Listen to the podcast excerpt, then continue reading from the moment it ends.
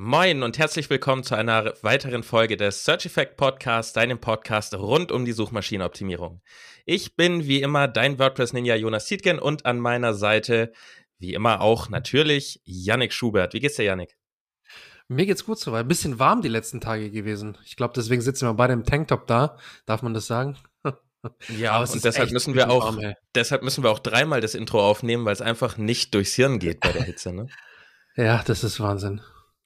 Gucken wir mal, ob wir alles hinkriegen. Ja, heute geht es darum, dass wir ja zu Fragen aufgerufen haben und wir haben viele Fragen bekommen. Wir haben uns da riesig gefreut. Wir haben uns die alle angeschaut, sind interessante Fragen dabei und die werden wir in dieser Folge gemeinsam beantworten.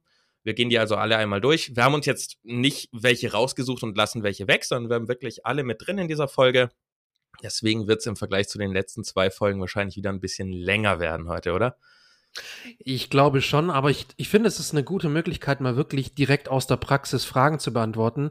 Ich denke nicht, dass die Fragen nur für die betreffenden Fragestellerinnen äh, wichtig sind, sondern dass die auch wirklich auch vielen anderen helfen können, weil ich gehe davon aus, dass diese Fragen für viele relevant sind, weil sie vor ähnlichen Problemen stehen oder sich auch bestimmt schon die ein oder andere Frage, die wir jetzt heute beantworten werden, ges selber gestellt haben. Deswegen finde ich das eine geile Möglichkeit, mal mit so Fragen, ähm, ja, ich, ich wollte sagen, Fragen aufzuräumen, aber mit Fragen kann man nicht aufräumen, man kann nur mit Mythen aufräumen.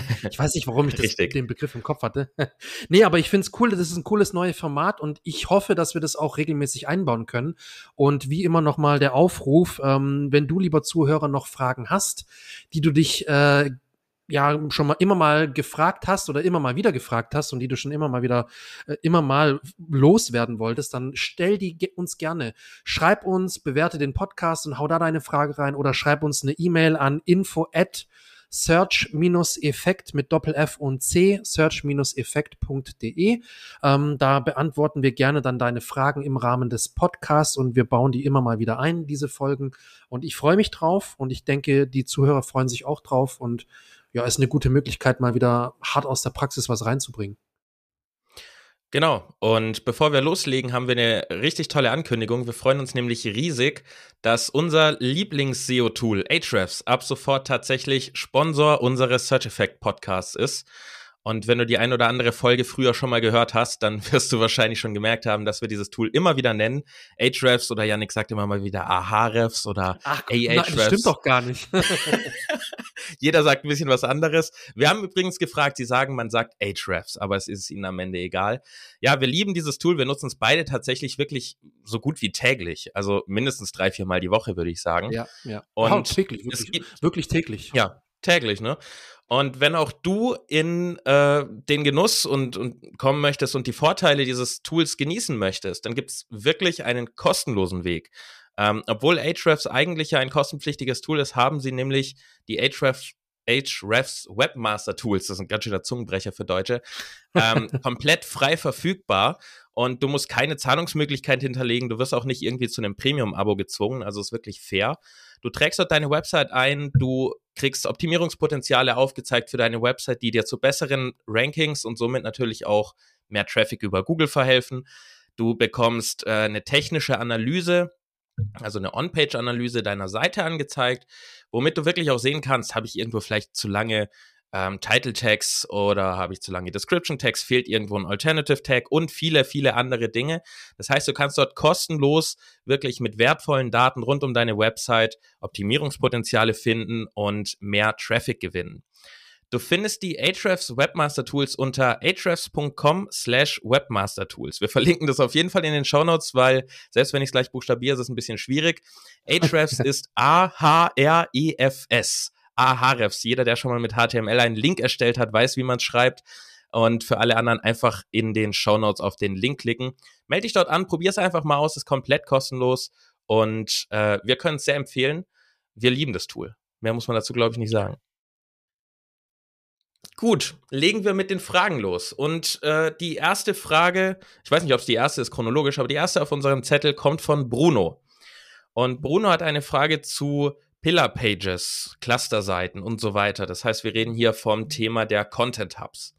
Und zwar hat er die Frage, wenn ich in meiner Pillar Page auf ein Keyword optimiere und dann Clusterseiten erstelle und dann innerhalb der Clusterseiten auf Blogbeiträge verlinke, müssen diese Seiten dann auch einen direkten Bezug zur Klasse-Seite haben.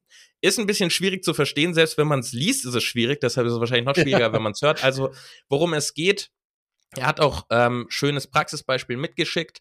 Ähm, wenn auf einer Domain eine Unterseite existiert, die nennen wir mal Haustiere. Und darunter, eine Ebene tiefer, gibt es dann Hunde, Katzen, Pferde und viele weitere Haustiere. Und innerhalb dieser einzelnen Haustiere, sagen wir mal bei den Hunden, gibt es dann weitere Artikel zum Thema Zucht, Probleme, vegane Ernährung ist zum Beispiel ein Thema, das er bringt. Und er fragt jetzt, ob die, ob das Keyword, auf das er optimiert, in der URL immer mit drin sein muss und ob die ähm, dieses Verzeich diese Verzeichnis-URL sein muss, damit Google versteht, worum es geht. Um das auch nochmal praxistechnisch zu sagen, wenn man domain.de slash vegane Ernährung schreibt in der URL und man schreibt einen Artikel über vegane Ernährung bei Hunden, ist die Frage also, versteht Google, dass es um vegane Ernährung bei Hunden geht und nicht bei Katzen, Pferden oder auch Menschen? Oder braucht man auf jeden Fall diese hierarchische Struktur slash Haustiere slash Hunde slash vegane Ernährung, damit Google das versteht? So, ich hoffe, die Frage ist jetzt halbwegs klar. Ich habe es versucht, so praxisbezogen wie möglich zu formulieren. Yannick, was ist deine Antwort? Ich habe eine im Kopf. Ich bin gespannt, was du sagst. Ich habe eine ganz klare Antwort. Nein, das Keyword muss natürlich nicht in der URL so eins zu eins sich wiederfinden. Sprich, lieber Bruno, ähm, du kannst die Domain, äh, die, die URL ruhig Haustiere slash Hunde slash vegane Ernährung für das Content Piece, worum es um, äh, bei dem es um die vegane Ernährung für für Hunde geht oder für Tiere im Allgemeinen, ähm, kannst du ruhig so nennen, ohne jetzt nochmal reinbringen zu müssen mit Hunde vegane Ernährung. Die der Blogbeitrag oder dieses, dieses Content-Piece kann auch komplett für sich stehen in der URL. Du brauchst auch gar nicht das Verzeichnis Haustiere und Hunde in die URL mit reinpacken, falls dieser Blogbeitrag irgendwo ganz anders liegt und eben nicht in diesem Verzeichnis Hunde und Haustiere. Ähm, das hat an sich mit der Cluster-Seite beziehungsweise dann auch wiederum mit der Pillar-Page gar nichts zu tun. Wichtig ist die interne Verlinkung. Und da muss man ganz klar sagen, in der URL, auch damit Google das versteht, braucht es nicht diese, diesen hierarchischen Aufbau. Wir hatten das in einer der vorher, vorher, vor, vorherigen Folge oder vorangegangenen Folge. Junge, es ist zu warm. Sag mal, es ist zu warm, es ist heute. zu warm verdammt nochmal. also äh, in der einigen, äh, in der einen oder anderen Folge hatten wir das immer mal wieder gehabt, ähm, nämlich das Thema Keywords in den URLs und auch Verzeichnisse hatten wir schon. Nein, du brauchst theoretisch keine Verzeichnisse, die aufeinander hierarchisch aufbauen. Warum? Weil Google das so oder so ganz gut versteht und Google betrachtet URLs immer für sich einzeln für sich. Das kann man auch in den Google-Patenten nachlesen. Das habe ich tatsächlich irgendwann mal gemacht. Ähm, in den Google-Patenten kann man schön herauslesen, dass die Analyse immer auf URL-Basis erfolgt. Das heißt also, Google schaut sich nicht an, was passiert in der Hierarchie vor dieser URL und was passiert in der Hierarchieebene nach dieser URL, sondern Google liest immer die URL für sich aus. Das heißt, du brauchst also nicht immer die ganzen Keywords in die URL mit reinpacken. Auch hierarchisch muss das nicht aufeinander aufbauen, damit Google versteht, ah, okay, jetzt habe ich hier das Cluster Haustiere, Hunde und dann habe ich wiederum einen Beitrag, der da heißt in der URL vegane Ernährung. Ähm, das hat aber anscheinend nichts miteinander zu tun. Nein, das ist nicht so. Wenn der Content gut ist und dem Content klar wird, es geht um die vegane Ernährung bei Hunden, dann ist es auf jeden Fall gar kein Thema, wenn du die, das Keyword nicht in die URL reinpackst. Ja, also sehe ich im Prinzip auch so. Ähm, in die URL muss es auf jeden Fall nicht rein, damit Google es checkt. Die interne Verlinkung ist sehr, sehr wichtig, wie Yannick schon gesagt hat, weil dadurch eben der Bezug klar wird. Und was ich ich stimme dir zu, Yannick, dass ähm, die hierarchische Auflistung nicht in die URL muss. In diesem Beispiel aber, das er bringt, weil er sagt, er hat zum Beispiel dann auch Haustiere, Hunde, Katzen, Pferde und so weiter, würde ich tatsächlich sagen, da macht es auch aus Nutzersicht Sinn, wenn man die URL-Struktur so aufbaut, ähm, schon alleine deshalb, ähm, weil man dann vielleicht auch nochmal über die vegane Ernährung bei Katzen sprechen will oder bei anderen Tieren. Und dann hättest du zweimal die gleiche URL oder du würdest sie benennen dann Katze vegane Ernährung, Hunde vegane Ernährung, geht natürlich auch. Aber ich denke, wenn das, wenn dieses Beispiel jetzt nicht einfach nur ein Beispiel ist, sondern es wirklich dann auch eine Art großes Portal rund um das Thema Haustiere ist, dann würde ich wirklich auch mit dem hierarchischen Aufbau in der URL arbeiten, ähm, weil für den Nutzer ersichtlicher ist, wo man sich gerade befindet. Ähm, klar, man kann mit Bread Breadcrumbs noch zusätzlich arbeiten im Design, aber in der URL ist es ersichtlich. Es hilft Google im Zweifel, sage ich jetzt einfach mal. Es schadet nicht, man braucht es nicht, aber äh, im Zweifel gucken sie sich vielleicht doch irgendwann mal an. Und ähm, deshalb würde ich sagen, und wir haben noch den Vorteil, dass das Monitoring einfacher ist, wenn man in diesen Kategorien beziehungsweise ja, in diesen stimmt. Verzeichnissen arbeitet. Deswegen würde ich sagen, wenn es ein großes Portal ist, würde ich die URL-Struktur tatsächlich hierarchisch aufbauen. Aber um pur aufs Keyword einzugehen, nein. Das Keyword muss nicht eins zu eins in der URL drin sein. Richtig. Gut, erste Frage. Vielen Dank, dass du die eingeschickt hast, Bruno, und äh, viel Erfolg bei dem Haustierportal, wenn das wirklich dein Portal ist. Oder das war nur ein Beispiel, da bin ich nicht ganz sicher. So, dann kommen wir zu Anna-Maria. Anna-Maria hat äh, drei Fragen und ich fange mit der letzten an, weil das ist eine kleine Frage, nachdem wir so eine große hatten. Mhm. Nämlich, was sind Featured Snippets und wie bekommt man die? Ja, Featured Snippets. Featured Snippets ähm, sind die sogenannten äh, Ergebnisse auf Google, die von Google ähm, besonders dargestellt werden. Das ist zum Beispiel eine kurze Antwort, eine kurze Definition. Das ähm, ist so ein sogenanntes Featured Snippet. Da bist du, früher hieß es Position 0 ähm, man sagt, glaube ich, immer noch Position 0. Sagen immer noch viele, hast, ja. Genau, du hast aber mittlerweile, früher war es so, du hast dann ein Dopp, du konntest ein Doppelranking erreichen. Das heißt, du konntest mit deinem Ergebnis auf Position 0 und beispielsweise auf Position 1, 2, 3, 4 ranken. Das ist, soweit ich das richtig im Kopf habe, nicht mehr der Fall. Das heißt, wenn du dein Featured Snippet hast, dann hast du dein Featured Snippet. Und meistens, ich, ich kenne, mir fällt jetzt kein Beispiel ein, ich habe jetzt lange keins mehr gesehen. Ähm, und dann bist du aber nur auf Position 0 mit deinem Featured Snippet und dann hast du die übrigen Positionen, ähm, die dann die anderen Ergebnisse von den anderen Seiten sind, die auf Google ranken. Ähm, du wolltest was sagen dazu? Ja, ähm, also ich, es gibt ja nochmal zwei Arten von Featured Snippets. Es gibt Position 0, das heißt alles, was oberhalb der Top 10 erscheint. Ähm, aber es ist ja auch ein Featured Snippet, wenn man beispielsweise bei ähm, diesen klassischen FAQ mit reinkommt. Dann ist das ja auch das ein Featured Snippet. Und wenn Fragen, du in den FAQ genau. als, als Antwort in den FAQ mit drin bist, kannst du auch noch in den Top 10 ranken, wenn ich mich nicht irre.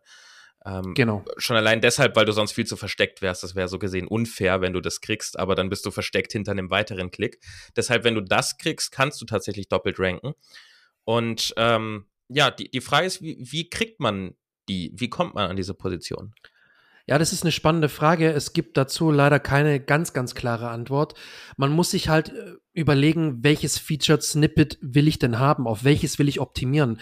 Wenn es jetzt zum Beispiel dieses Definitions-Featured Snippet ist, das eben angesprochene ähm, Position 0 Snippet, wo du ganz oben so eine kleine Box hast, wo du dann erscheinst mit einem kurzen Textausschnitt ist es meistens, ähm, dann musst du dementsprechend deinen Content so gestalten, dass die Wahrscheinlichkeit hoch ist, dass du da reinrutschst. Das heißt, du stellst die Frage, die gefragt wird, um das Feature Snippet zu kommen, beziehungsweise die Aussage, und gibst dann, wenn es eine Definition zum Beispiel ist, eine ganz knappe, kurze Definition. Und dann musst du hoffen, du kannst es natürlich alles über sogenannte ähm, Schema-Markups, also über die strukturierten Daten, noch zusätzlich auszeichnen, beispielsweise bei den FAQs. Ähm, alles ist aber kein Garant dafür, dass du wirklich auftauchst. Das ist wirklich Geschmackssache von Google, ob die äh, dein, dein Ergebnis als so relevant erachten, dass sie sagen, ja, das ist jetzt ein Featured Snippet, ja, das packe ich in die häufigen Fragen mit rein. Du kannst zum Beispiel auch für die häufigen Fragen das Ganze auf deiner Webseite oder auf deinem, auf deinem Beitrag oder wie auch immer mit einer Frage und einer kurzen Antwort präsentieren und dann zusätzlich über das FAQ-Markup, beispielsweise bei RankMath gibt es ja diese Funktion, dass du dann Frage und Antwort mit in deinen Content reinpackst und diese als strukturierte Daten auszeichnest.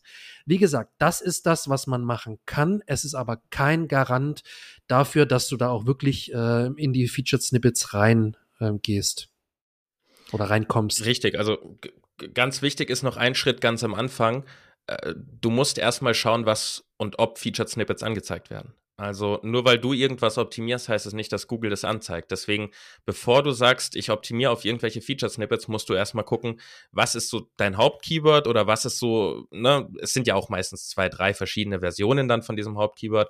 Werden dort Feature-Snippets angezeigt? Wie ist der Search-Intent für diese Frage? Und das, der Search-Intent bestimmt im Prinzip, was für Feature-Snippets da sind. Ähm, und wenn du das siehst, was für welche da sind, dann kannst du auch anfangen zu recherchieren, sag ich mal, wie du die am besten bekommst, weil es gibt so viele, wir können nicht sagen, und es kann dir bei vielen gar keiner sagen, wie genau man die kriegt, aber es gibt so ein paar Tricks, wie Janik gesagt hat, bei FAQ zum Beispiel, stellst eine Frage und dann ist tatsächlich laut ähm, Case Studies von Backlinko und Ahrefs äh, 40 bis 50 Zeichen sollte die Antwort lang sein und äh, die Frage direkt beantworten. Dann hat man eine gute Chance, in diese häufig gestellten Fragen zum Beispiel reinzukommen. Ähm, aber genau. wie immer, guck, guck dir an, was machen die Leute, was machen die Websites, die jetzt das Featured Snippet haben und kannst du das besser machen oder nachmachen in irgendeiner Form. Und das sind im Prinzip ist der einfachste Weg, in Anführungszeichen, das Featured Snippet zu bekommen und es ist tatsächlich eine low-hanging fruit, ne? Also es ist ja, häufig richtig, einfacher, richtig. Featured Snippets zu bekommen, als jetzt in die Top 3 zu kommen. Genau, wenn man weiß, wie gesagt, auf was man optimieren möchte und auf was man optimieren will und dann halt auch wirklich überlegen, okay, wie komme ich dahin, dann ist es relativ einfach. Man kann sich zum Beispiel die passenden Suchanfragen angucken über so Tools wie Also Ask oder Answer the Public und dann wirklich äh, versuchen herauszufinden, welche Fragen oder welche Frage generell für mein Thema, auf das ich optimieren will, wirklich häufig gestellt wird und das dann eins zu eins so im Content wiederfinden. Ich habe noch die, äh, die Chance zum Beispiel auf Listen oder Tabellen zu optimieren. Wenn du jetzt zum Beispiel hast, ähm, mir fällt jetzt spontan echt dummerweise kein Thema ein, aber wenn du jetzt so ein Thema hast, wo du Schritt für Schritt Anleitungen gibst, dann. Wie man WordPress installiert. Oder genau, wie man WordPress installiert. Und dann willst du, du willst Schritten, jetzt, ja. und du willst jetzt ein Featured Snippet auf, ähm, auf dieses Thema bekommen, dann solltest du eine Liste, ein List-Post machen, wo du deinen Content ebenso äh, Schritt für Schritt Anleitung mäßig formatierst bzw. aufbaust. Also Schritt eins ähm, WordPress-Datei runterladen, so hochladen, wie auch immer, den Hoster einrichten und so weiter und so fort. Ähm, dann musst du dementsprechend dein Content so aufbauen, dass du Schritt für Schritt in deinem Content diese Schritte abarbeitest und dementsprechend dein Content so aufbaust und dann hast du eine sehr, sehr große Chance oder eine größere Chance, wirklich ein Featured Snippet zu bekommen, als wenn du jetzt einfach nur im Fließtext mit ganz normalen Zwischenüberschriften abhandelst, wie man denn einfach äh, WordPress installieren kann, prinzipiell. Ganz genau. Das also zu den Featured Snippets. Äh, ich hoffe, das hat dir geholfen. Wir springen mal zu deiner weiteren Frage, Anna-Maria. Nämlich, wann ist eine Überarbeitung eine Bearbeitung? Und wann überarbeite ich einen Artikel gegebenenfalls zu viel? Geht es dort nur um das Einfügen einer Infografik? Ist das schon eine Änderung? Oder das Ändern von einer Überschrift? Und kann man auch zu viel überarbeiten? Da würde ich direkt mal kurz anfangen, was zu sagen, wenn es okay ist für dich. Ja, gerne, gerne. Ähm, mich, mich interessiert deine Meinung jetzt ja, also grundsätzlich erstmal ist die Frage für mich, es klingt oft fies, weil ich bin ein direkter Mensch, aber die Frage ist für mich falsch gestellt, weil es ist völlig egal, wie man eine Überarbeitung definiert oder nicht. Wen, wen juckt es, sag ich mal. Also für den Leser ist es egal, weil der wird es wahrscheinlich nicht merken. Die wenigsten Leute verfolgen einen so intensiv, dass man merkt, wenn äh, irgendwo eine Überschrift sich geändert hat. Und Google interessiert die Änderung von einer, von einem einer Überschrift von zehn innerhalb eines Artikels jetzt auch nicht so intensiv, dass es irgendeinen Unterschied macht.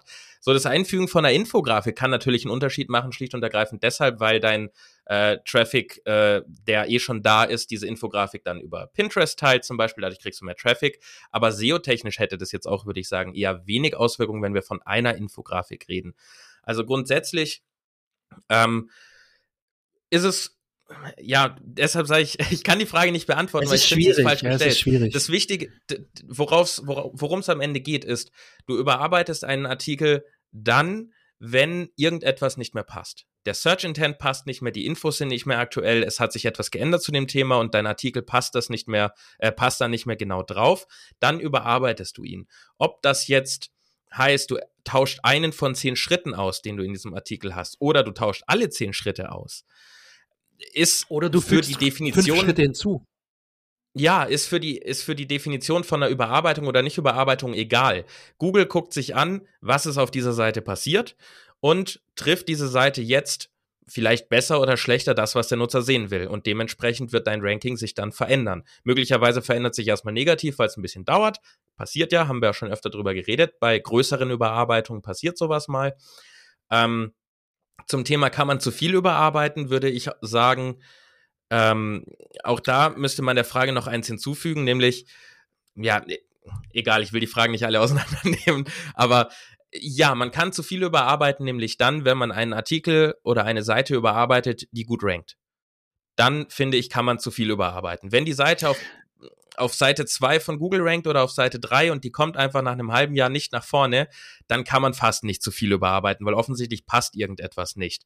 Aber wenn man in den Top 3 ist und man dann nicht vorsichtig ist beim ähm, Bearbeiten von der Seite und man tauscht dann 10 von 10 Schritten aus, dann kann das zu viel sein und kann tatsächlich eher Probleme verursachen. Deshalb, so, sobald man in den Top 3 bis 5 ist, würde ich eine Seite vorsichtig anfassen, leicht überarbeiten und äh, vielleicht einen Absatz ändern, zwei Absätze ändern, zwei, drei Bilder hinzufügen und dann in den nächsten Wochen gucken, was passiert. Ich würde dann nicht volle Kanone alles nochmal austauschen oder die Hälfte des Artikels ändern. Das fände ich ein zu viel. So, jetzt darfst du was ja. dazu sagen. Ja, ich würde nicht sagen, man kann zu viel überarbeiten, sondern ich würde, ich würde das eher formulieren, man kann falsch überarbeiten. Eben gerade aus den Gründen, die du ja schon jetzt äh, gut dargelegt hast. Ähm, wenn ich nämlich einen Artikel habe, der eigentlich für meinen Fokus, für meine Fokus-Keywords schon relativ gut rankt, ähm, und ich denke mir so, ach nee, irgendwie, ja, das Thema passt nicht mehr oder ich will irgendwas hinzufügen, weil mir was Neues eingefallen ist dazu, dann muss ich das immer mit Vorsicht genießen, weil der Artikel ist ja anscheinend schon so gut, dass er relativ gut rankt. Wenn man jetzt feststellt, der Artikel rankt auf Seite 2, 3 oder sogar noch schlechter, dann kann es natürlich sein, dass es einerseits am Content an sich liegt und ich muss überarbeiten.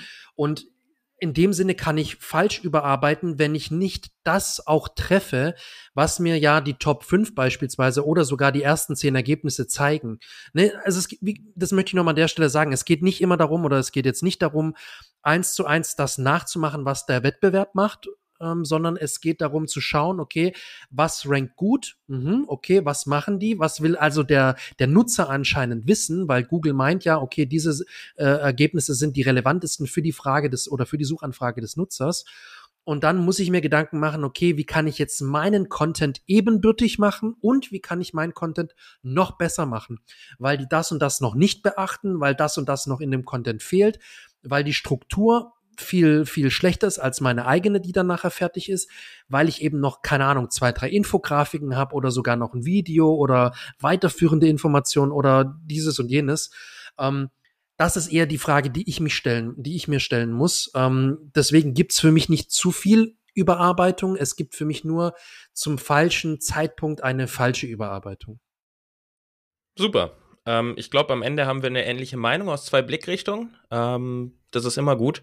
Äh, wenn wir uns nicht immer einig sind, ist es auch ein bisschen, ein bisschen nützlicher. Kann ja nicht immer sein, dass wir alles genau gleich denken. Gut, dann kommen wir zu der letzten Frage von Anna-Maria. Und zwar, wann ist es klug oder unklug, Artikel zusammenzufassen?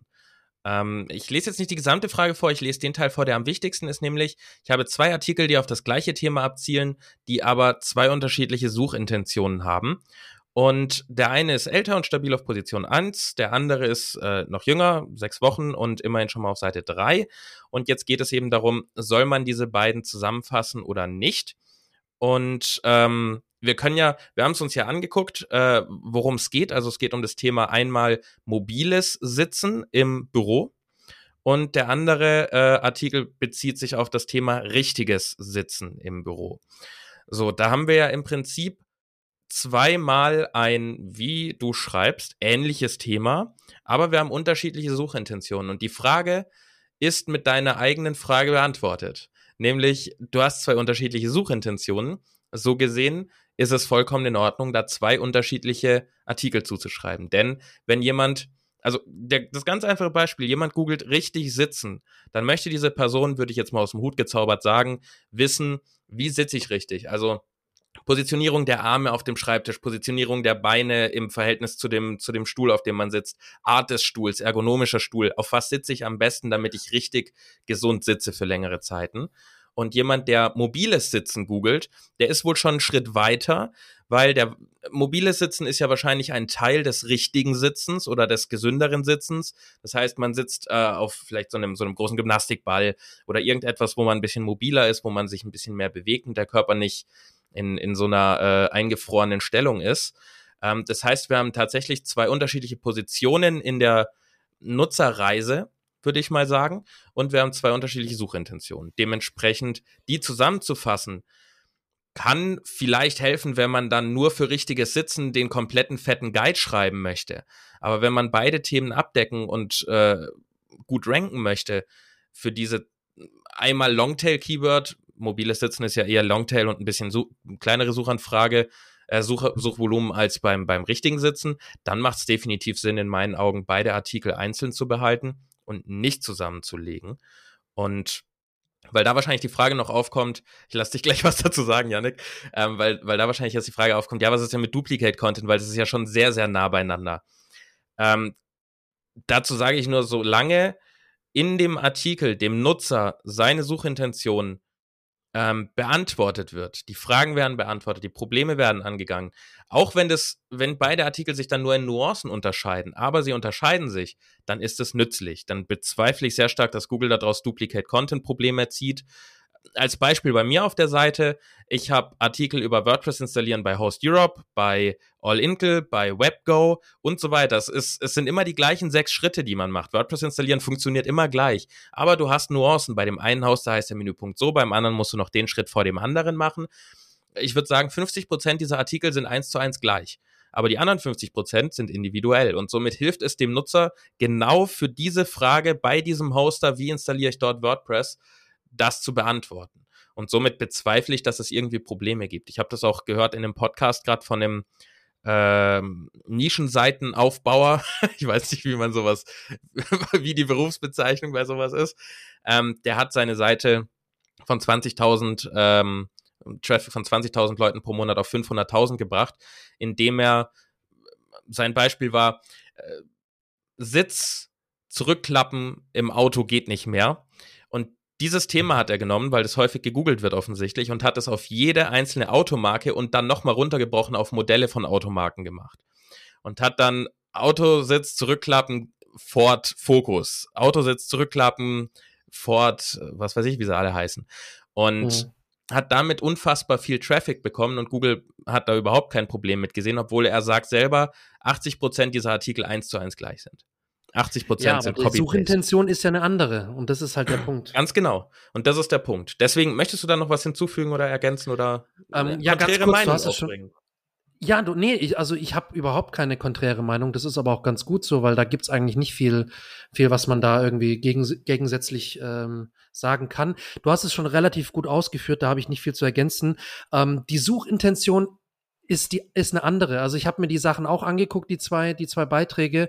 Du hast es schon richtig gesagt. Bei einer bei der einen geht es allgemein um die richtige Sitzposition und wie sitze ich da, wie muss der Tisch eingestellt werden, wie sitze ich richtig am Schreibtisch, damit ich nicht auf Dauer Rückenprobleme bekomme. Und bei dem anderen geht es ganz klar um das mobile Sitzen, also auch nicht nur bewegliche Stühle und Sitze, sondern auch, dass ich mal aufstehe, dass ich einfach mal eine Dynamik in meinen in meinen Sitzalltag reinbringe. Und man merkt ja schon, anhand der Erklärungen, um was es darin geht, es sind zwei verschiedene Suchintentionen. Und das ist das Wichtige. Ähm, es sind vielleicht von, vom, vom Sound her, sag ich mal, von dem Klang her, relativ ähnliche Keywords. So, beides hat mal ist das Sitzen drin, beim einen ist noch mobil, bei dem anderen im Büro oder richtig. Also man könnte ja anhand der Keywords meinen, das sind relativ gleiche Beiträge. Die kann ich doch auch eigentlich in einem Beitrag ähm, abfrühstücken. Nein, weil wenn ich wirklich in die, und das ist jetzt nicht nur die, und deswegen bin ich immer ein Freund von Keyword-Recherche und Keyword-Analyse. Ich recherchiere zum einen, zum einen die Keywords, ich mache die Keyword-Recherche, aber in der Keyword-Recherche sollte ich auch noch eine Keyword-Analyse machen. Ich sollte mir wirklich angucken, was rankt aktuell dafür, was ist die Suchintention und gibt es unterschiedliche SERPs, also gibt es unterschiedliche Suchergebnisseiten. Bei dem einen Suchbegriff ranken ABC-Beiträge, bei dem anderen Suchbegriff ranken E, D und F. So. Und dann merke ich schon, aha, okay, da ranken an sich andere Beiträge. Das heißt, ich sollte schon gucken, dass ich zwei verschiedene Beiträge zu den jeweiligen Keywords schreibe. Wenn ich feststelle, nee, da ranken absolut die gleichen, ähm, die gleichen Beiträge für die beiden Keywords, dann ist es natürlich ein klarer Hinweis für mich, okay, da reicht auch ein Beitrag, in dem ich beide Unterthemen sozusagen abfrühstücke. In dem Fall, in dem konkreten Fall bei der Anna Maria war es jetzt so, da ranken unterschiedliche Seiten. Es geht um unterschiedliche Themen. Auch wenn sie relativ ähnlich erscheinen, sind sie aber trotzdem zwei komplett unterschiedliche Themen, die man auch mit zwei unterschiedlichen Beiträgen ähm, behandeln sollte. Perfekt, das waren dann also die drei, drei Fragen von Anna-Maria. Vielen Dank auch an dich, dass du die eingeschickt hast und wir hoffen sehr, dass du äh, mit den Antworten was anfangen kannst und das auf deine Seite ummünzen kannst. Kommen wir zu Dagmar. Dagmar schreibt, ähm, sie hat ein, sie hat einen Cornerstone-Artikel für ihr Kernthema Positionierung entwickeln. Und sie hat ganz viele andere Artikel zu Detailthemen, die dazugehören. So 10 bis 20 schreibt sie. Und die Frage ist, ob es jetzt für Google Sinn macht, wenn von dem Beitrag, damit nehme ich stark an, meint sie diesen Cornerstone-Beitrag, ähm, sehr viele interne Links ausgehen. Ob das Sinn macht. Was meinst du? Ja, das kann, das kann natürlich schon Sinn machen. Also ich, ich denke mal, wir, wir sind uns da einig, wenn du jetzt auf der Seite auf 300 andere Blogbeiträge verlinkst, das ist aus Nutzerführungssicht einfach totaler Müll und totaler Quatsch, weil so, auf so viel Links kann ich beim besten Willen nicht klicken. Da bin ich wahrscheinlich zwei Jahre mit Lesen dieses einen Beitrags beschäftigt mit seinen Unterthemen. Man, seinen, man nennt es das Wikipedia-Phänomen. genau. Ja, hast, hast, habt ihr das Spiel, hast du das Spiel auch mal ge gemacht, wie lange du dich durchklicken kannst? Äh, das nee, weil ich lustig. noch nicht fertig wäre. genau. ähm, also es, es kann auf jeden Fall Sinn machen und jetzt mit so 10 bis 20, äh, die sie da anspricht, das ist überhaupt kein Problem. Dazu kann man sich nochmal technisch vor Augen führen, wie der PageRank-Algorithmus funktioniert. Also die, die Kraft, die eine Seite erhält und die sie auch weitergeben kann. Ähm, Google hat dort im, in seinem Algorithmus beziehungsweise im Rahmen des PageRanks ähm, einen gewissen Dämpfungsfaktor. Das heißt, dass eine Seite nicht eins zu eins das weitergeben kann, was sie selber an PageRank, also an Linkkraft bekommen, eben damit eine Seite nicht eins zu eins das weitergibt und sozusagen gar keine, selber gar keine Linkkraft behält. Und das ist halt das Wichtige. Also wenn ich jetzt eine relativ starke Seite habe, die viele Backlinks bekommt, die relativ gut ist auf in, äh, in ähm, Gesicht von Gesicht von, das ist wirklich heiß, in Augen von Google, ähm, ich habe jetzt eine relativ starke Seite in Augen von Google und die rankt auch gut und die ist relativ gut äh, für den Traffic da. Ähm, dann kann diese Seite nicht eins zu eins das alles weitergeben, was sie selber an Kraft erhält und dann sozusagen gar keine Kraft mehr selbst behält. Das ist das Wichtige und das ist das Gute. Das nennt man einen sogenannten Dämpfungsfaktor. Und deswegen ist es überhaupt nicht schlimm, wenn ich auf 10, 20, 25 sinnvolle Artikel weiter verlinke von meinem Content, von meinem Beitrag. Das ist ja auch gut, wenn ich wirklich sinnvolle Beiträge habe, die ich da weiter verlinke im Rahmen zum Beispiel eines Cornerstone-Beitrags, also eines, eines Content-Hubs, dann ist es für mich, finde ich, aus meiner, aus meinem äh, Gesichtspunkt überhaupt nicht äh, tragisch und auch sogar sehr sinnvoll. Das ist ja auch die Essenz eines Cornerstone-Contents. Oder wie siehst du das? Äh, ja, also ich habe nicht viel hinzuzufügen. Ich würde es einfach ganz kurz beantworten. Der Sinn dieses Cornerstone-Artikels ist es ja, auf die Detailthemen zu verlinken. Dementsprechend äh, musst du das sogar, damit das ein Cornerstone-Artikel ist. Weil nur weil du sagst, dass es einer ist, ist es ja noch keiner. Der ist es dann, wenn er auf die vielen Unterthemen verlinkt und diese vielen Unterthemen, das ist das Wichtige, zurück auf diesen Cornerstone oder Content Hub, wie auch immer wir es nennen, verlinkt. Das heißt, wenn du 10 bis 20 oder auch 30 Detailthemen zu diesem Content Hub hast, verlinke von deinem Content Hub auf all diese Seiten und von all diesen Seiten einzeln zurück auf den Cornerstone Content. Und wenn du noch zwei, drei andere Links hast, die zu anderen Themen führen, die jetzt nicht direkt damit zusammenhängen, zu diesem, mit diesem gesamten Content Hub, ist das auch nicht wild. Ähm, von daher, ja, das, das macht für Google Sinn, das muss sogar sein, weil sonst ist der ganze Sinn des Cornerstone äh, oder Content Hubs weg. Dazu hört ihr gerne nochmal Folge 4 vier an. Ja, ich, ich, wir sind professionell vorbereitet, wie, wie ihr hört. Ja, vier. äh, vier, ähm, fünf, sechs, irgendwie an. sowas. Nee, vier. Ich habe gerade geguckt. Ähm, da geht es um die Content Hubs und ja, mach das. Verlinke die Unterthemen auf jeden Fall. Dann die zweite Frage von Dagmar. Ähm, sie hat auf einer Seite ziemlich umfangreiche Blogarchive mit mehr als 200 Beiträgen. Unter den älteren Beiträgen sind viele, die überhaupt nicht mehr zu den Themen und der Zielgruppe passen. Ich denke, damit können sich viele identifizieren. Geht mir auch so. Ist bei mir mittlerweile auch tatsächlich der Fall. Ähm, was ist aus SEO-Sicht mit Blick auf die gesamte Seite und die wichtigen Beiträge besser? Die alten löschen oder stehen lassen? Oder hat das gar keine Auswirkungen? Huh, ja, da dürfen wir mal wieder. Ich, ich antworte mal ähm, ja, und mach, mach mich mal. unbeliebt mit Es kommt darauf an, Dagmar. Ähm, es, es kommt tatsächlich darauf an. Und zwar würde ich sagen, wenn du Artikel hast, die alt sind, die nicht mehr zum Thema passen, die keine Backlinks äh, haben, die irgendwie relevant sind, die keinen Traffic mehr kriegen und die keine Rankings haben, der, der Trifecta, die drei Dinge, äh, keine Backlinks, kein Traffic, keine Rankings oder sehr schlecht bei allem, dann kann der in meinen Augen weg, weil er hat null Nutzen für deine Seite.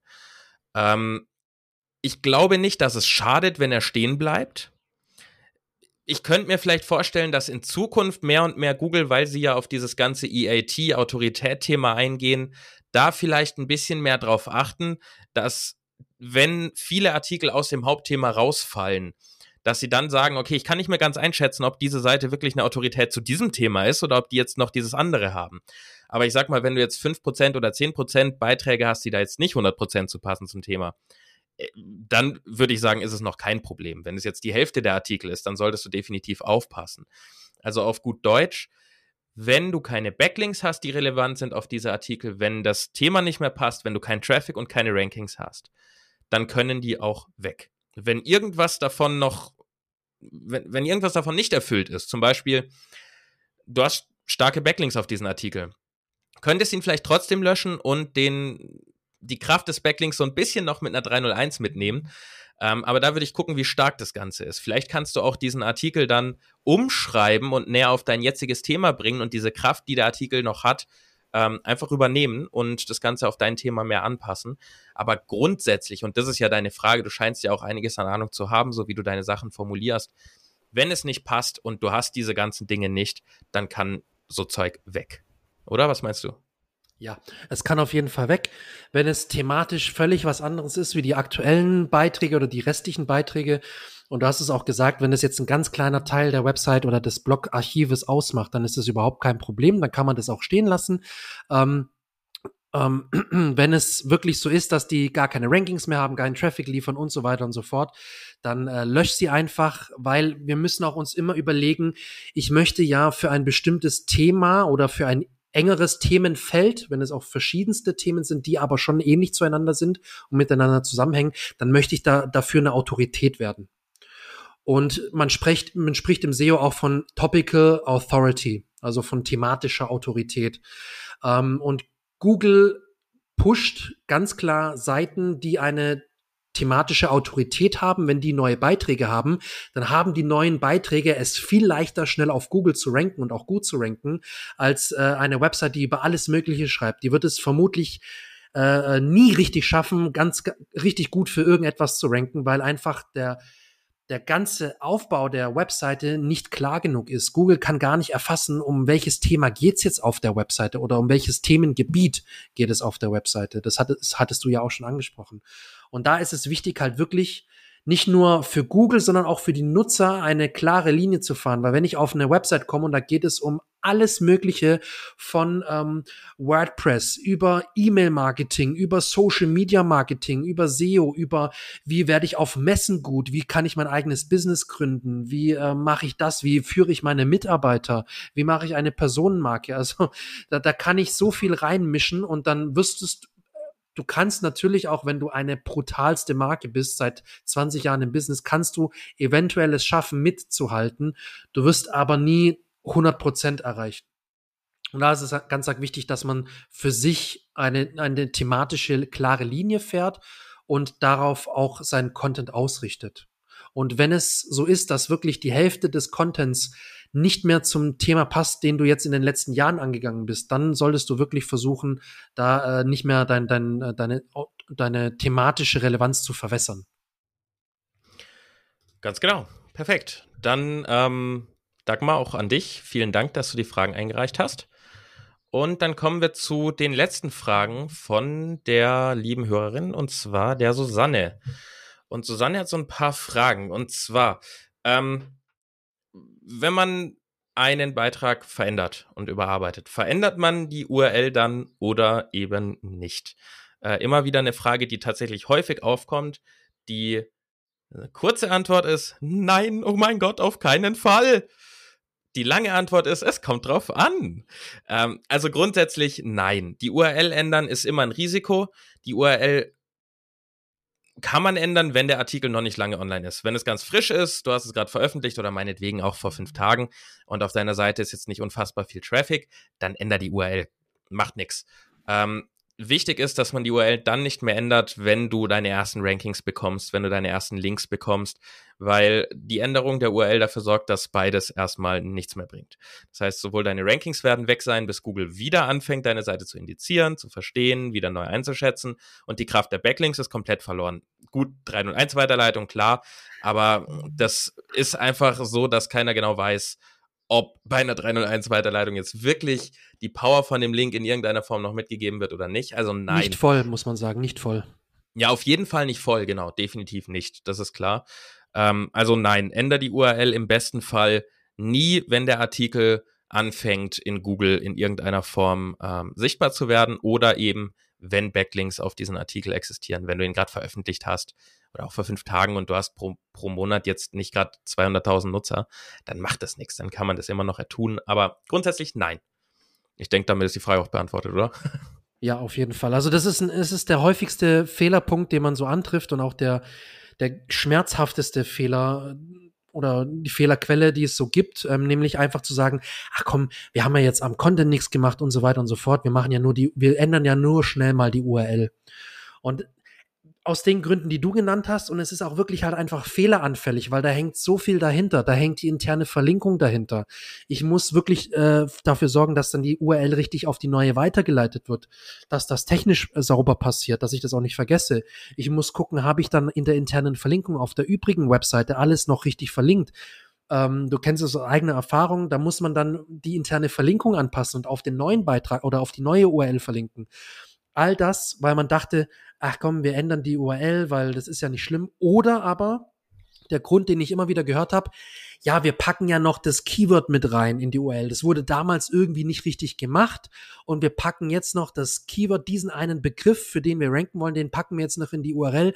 Dann ranken wir ja vermutlich noch mal ein paar Plätze besser. Nein, nur weil du das Keyword in die URL reinpackst, wirst du nicht besser ranken. Ähm, also es, es wird nicht äh, an der URL hängen, dass du etwas haben schlechter ja rankst oder dann be besser rankst. Ganz am Anfang. Ja. Genau. Also deswegen, nein, bitte nicht. Lass die URL so, wie sie ist. Nicht nur, weil du denkst, ja, ich mache damit ein bisschen besser noch. Nein, du wirst vielleicht 0,0001 Prozent besser ranken. Ähm, und du merkst, du wirst nicht besser ranken. Deswegen lass die URL so, wie sie ist. Um Gottes Willen, bitte so lassen. Ich glaube, grundsätzlich, grundsätzlich ist es einfach eine gute Idee zu sagen, alles, was man im SEO denkt, dass man mal eben macht, ist keine gute Idee. Äh, meistens ja. hängt sehr viel mehr ja. dran. Ähm, was du allerdings mal eben machen kannst, lieber Zuhörer, ist uns gerne ein Abo dalassen, damit du benachrichtigt wirst, wenn die nächsten Folgen rauskommen. Ähm, gerne natürlich auch, wenn wir die weiteren Fragen bekommen. Wenn du noch mal eine hast, schick sie uns gerne ein. Janik hat vorhin ja schon gesagt an info at search-effekt.de, dass du benachrichtigt wirst, wenn du abonnierst, ähm, wenn die neuen Folgen kommen. Dann verpasst du nichts und hinterlass uns natürlich gerne auch mal eben eine nette Bewertung äh, auf deiner Podcast-App. Hilft uns sehr und freut uns natürlich auch riesig.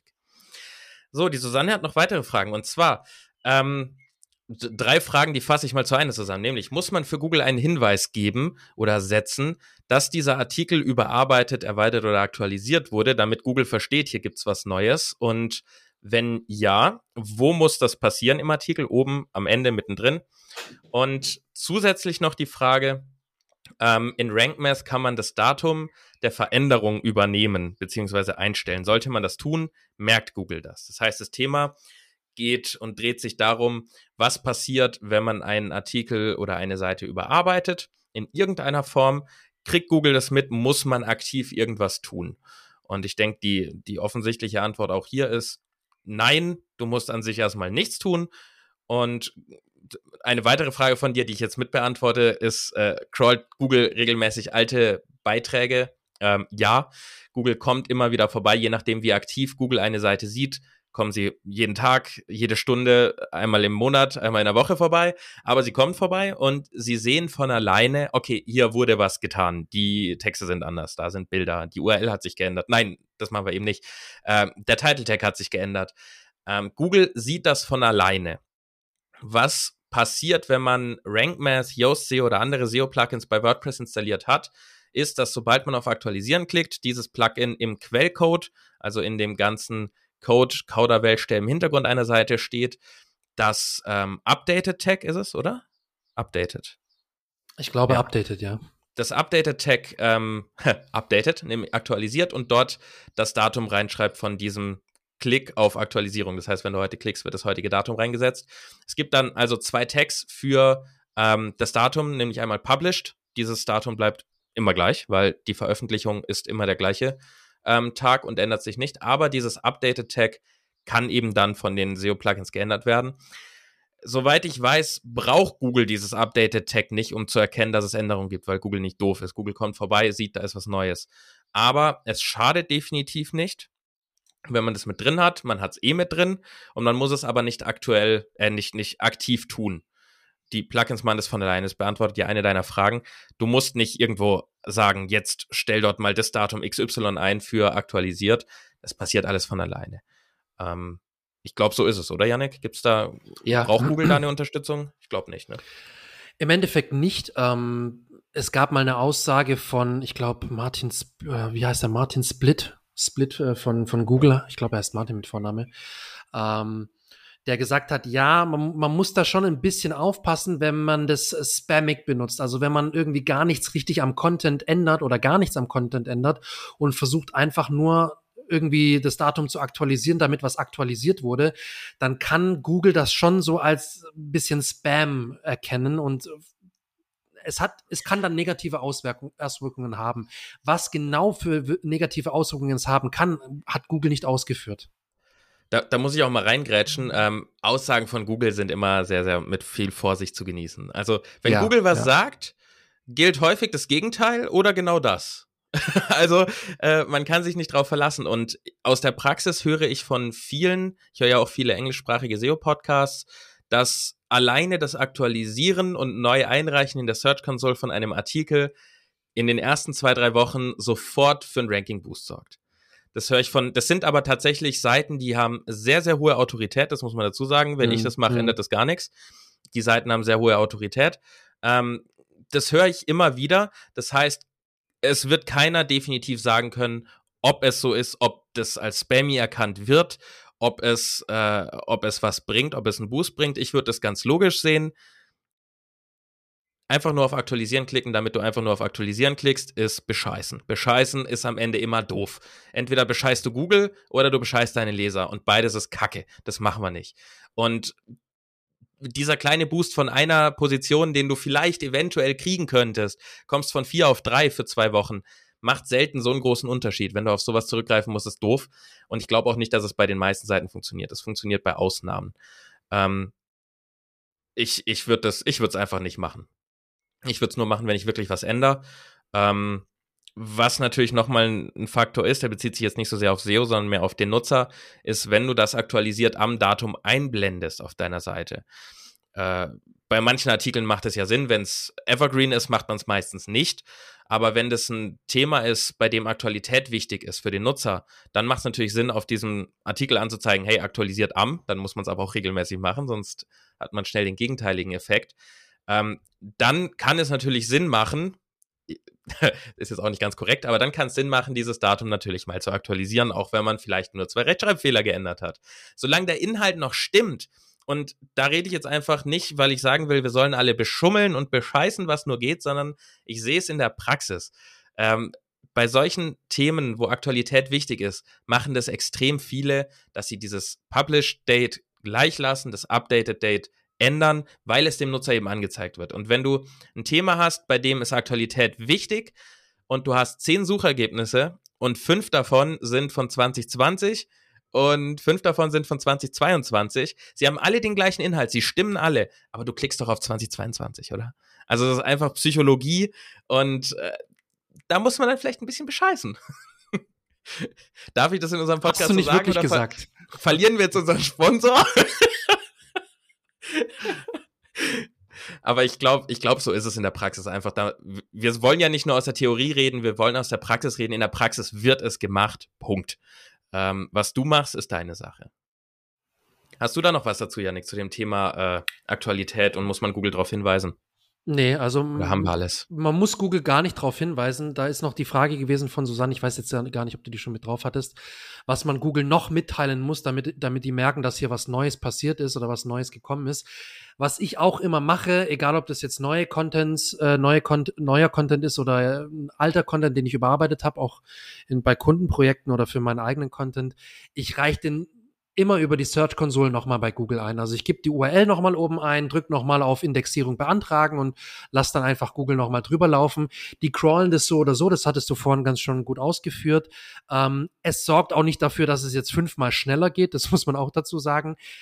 Es ist einfach nicht so, weil es gibt Milliarden von Websites und wenn Milliarden von Websites das gleichzeitig machen, dann weiß, wissen selbst die Google-Algorithmen mit ihren krassen äh, Kapazitäten mit den Rechnerfarmen, die sie da weltweit haben, trotzdem nicht genau, scheiße, wo sollen wir denn jetzt zuerst hin? Also das könnten die gar nicht machen. Deswegen ist es ein netter Hinweis an Google, hey, hier ist was Neues passiert. Ähm, und es gibt ein gutes Gefühl. Es, es gibt, ein gutes gibt einfach, Gefühl. Ich mach's, ich mach's auch immer. Und tatsächlich, es steht genau. ja da, wenn man einreicht, da ist wieder, was ich gerade gesagt habe, äh, gültig. Es kommt von Google, deshalb weiß man nicht genau, wie es einzuschätzen ist. Aber wenn man dort auf Indexierung klickt, dann kommt eine Meldung und in dieser Meldung steht, dass die Seite einer bevorzugten Crawl äh, genau, irgendwas genau. hinzugefügt wurde. Das heißt, angeblich ist es bevorzugt. Ähm, was für mich einfach heißt, äh, Google hat kein Problem damit, wenn wir Seiten neu einreichen. Ob es jetzt positiv ist oder nicht, weiß ich nicht, aber es ist auf jeden Fall nicht negativ, sonst würden sie es nicht A nicht anbieten und B nicht schreiben, dass es bevorzugt äh, irgendwie in Crawling, eine Crawling-Schlange hinzugefügt wird. Ähm, von daher mach's einfach, schadet nicht und es geht schnell. Genau. Was man dazu noch sagen kann, ich, also ich denke, dass schon äh, der Crawler ein bisschen dann anders auf die Webseite wieder draufkommt. Ein, der Crawler ist ja nichts anderes als ein kleiner Mini-Algorithmus in dem großen Algorithmus äh, vom Crawling und Indexieren, ähm, der dann eine bestimmte URL als Ausgangsposition nimmt und dann nochmal die Links durchgeht, durch die Seite sich durchnavigiert. Und ich kann mir schon vorstellen, dass dann eben diese spezielle URL, die man dann neu eingereicht hat, schon äh, weiter vorrutscht zum Eingangspunkt oder nah an den Eingangspunkt zumindest dran, damit eben bevorzugt da nochmal die Seite gecrawlt wird, um Änderungen zu erkennen. Das kann ich mir durchaus genau. vorstellen. Da bin ich auch der, der Überzeugung, dass das so, so ist. Ja, das kann, das macht Sinn. Definitiv. Dann vielen Dank, Susanne, auch an dich, dass du die Fragen eingereicht hast und ähm, an alle von euch nochmal großen, großen Dank. Ihr habt maßgeblich diese Folge gestaltet und wir werden dieses Format definitiv aufrechterhalten, vorausgesetzt, ihr helft uns. Ähm, dementsprechend schick gerne deine Fragen. Nochmal der Aufruf an info at search-effekt.de. Du merkst, wir machen uns gar nicht über irgendwas lustig, sondern wir wollen einfach helfen und äh, freuen uns über jede Frage, die uns geschickt wird und gerne auch über irgendwas, wo du vielleicht einfach mal unsere Meinung hören möchtest. Wie seht ihr das? Ähm, einfach rüberschicken. Wir freuen uns riesig drauf. Und wir können schon mal ankündigen für nächste Woche, also wenn du noch nicht abonniert hast, dann ist das jetzt der Grund, weil nächste Woche haben wir tatsächlich einen unfass eine unfassbar große bekannte SEO-In. Gendert man SEO? Se Seolerin? Weiß ich nicht. Eine Seolerin. Ähm, eine, ja, eine, eine, sehr bekannte. SEO eine sehr bekannte deutsche SEO haben wir bei uns im Podcast, mit der wir darüber sprechen werden, ähm, wie auf großen Portalen, ich sag noch nicht bei, bei welchem und ich sag noch nicht, wer das ist, es ist auf jeden Fall eine sehr bekannte, sehr, sehr kluge ähm, Suchmaschinenoptimiererin, die auch viele Leute managt. Dementsprechend sind das ein bisschen andere Kapazitäten als bei uns. Und da werden wir mal wirklich auf den Zahn fühlen, was geht da bei so großen Portalen? Wie werden dort Maßnahmen gehandhabt? Was für Experimente führen die durch? Äh, mit welchen Tools arbeiten die? Machen die das wie wir Otto-Normalverbraucher hier oder haben die irgendwelche geilen 100 Millionen Euro Tools? Ähm, ich glaube es nicht. und äh, das wird auf jeden Fall sehr spannend. Also ich freue mich riesig drauf. Ich werde viel lernen und ich denke, wir können viel mitnehmen ähm, und werden es auch so runterbrechen, dass wir die Learnings von diesem großen Portal und von, von so einer erfahrenen Suchmaschinenoptimiererin runterbrechen können auf Dinge, die wir für unsere Seiten übernehmen können. Nicht nur Yannick und ich, sondern auch für dich, lieber Hörer. Ähm, deswegen hör dort auf jeden Fall rein, wird eine richtig geile Folge. Ich meine, alle Wir freuen geil, uns mega drauf. Definitiv, wir freuen uns, wir freuen uns richtig drauf. Und für mich bleibt eigentlich nichts mehr zu sagen, außer vielen Dank für die Fragen und bis zum nächsten Mal. Yannick. Ich bedanke mich auch und viel Spaß bei den Folgen, die noch kommen werden. Ciao, ciao.